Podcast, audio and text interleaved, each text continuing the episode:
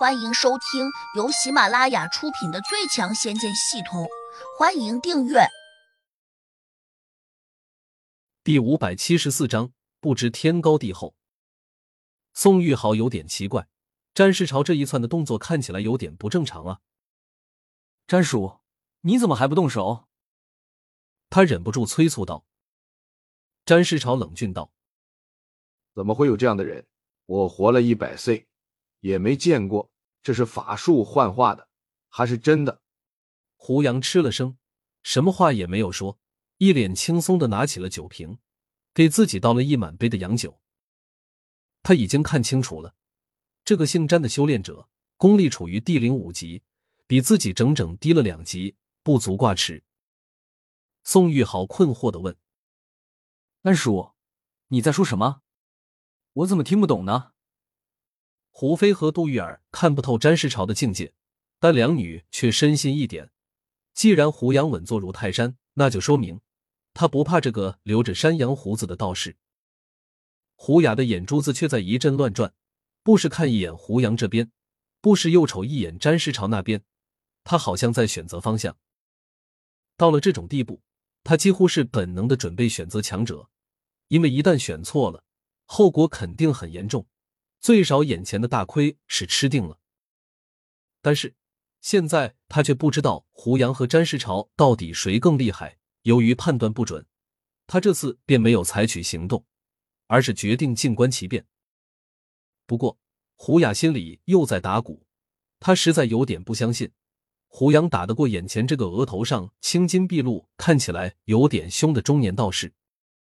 要不赌一把？站宋宇豪那边。胡雅想吓住了，就在这时，胡飞救了他。姐，你怕吗？胡雅下意识的说：“有点。”怕什么？有我哥在，你什么都不用怕。胡飞这句话无疑给了胡雅一个定心丸。他暗自咬牙，决定再观望一下。这时，詹师朝的神情已经慢慢的变得有点紧张了。他缓缓的走到了宋玉豪的跟前，小声说：“宋大少，他不是我们惹得起的。”宋玉豪转头惊讶的看着他问：“你说谁我们惹不起？”啊他的声音有点大，吴中三女和陆山、屈勇都听得很清楚，尤其是这两个男学生大感意外，以为听错了。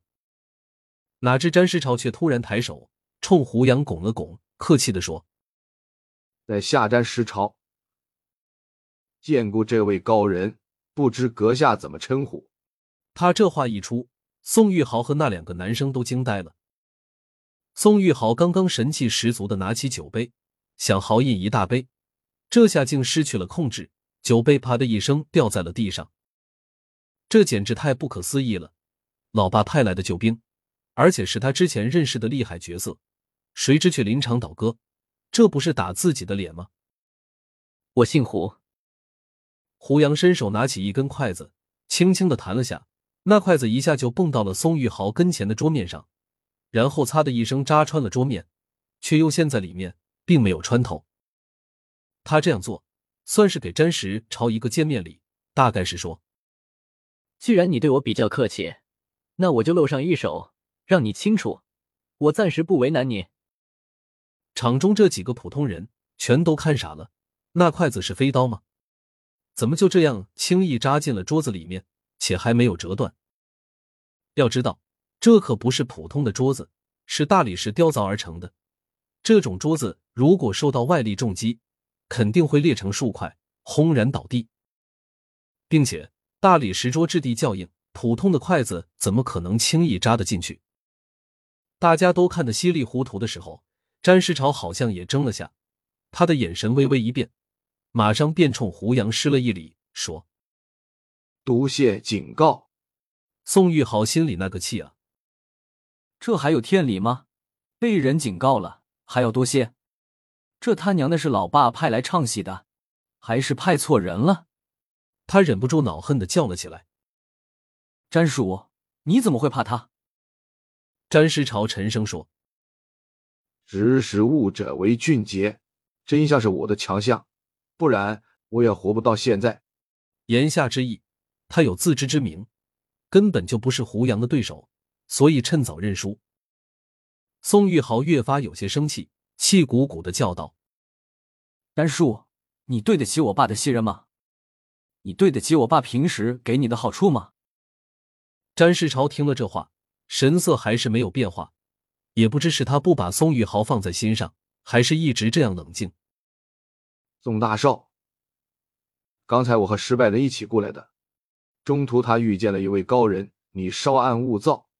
詹世朝忽然又意外的说了几句：“你还有帮手？”宋玉豪眼睛一亮，毫不顾忌的叫了起来。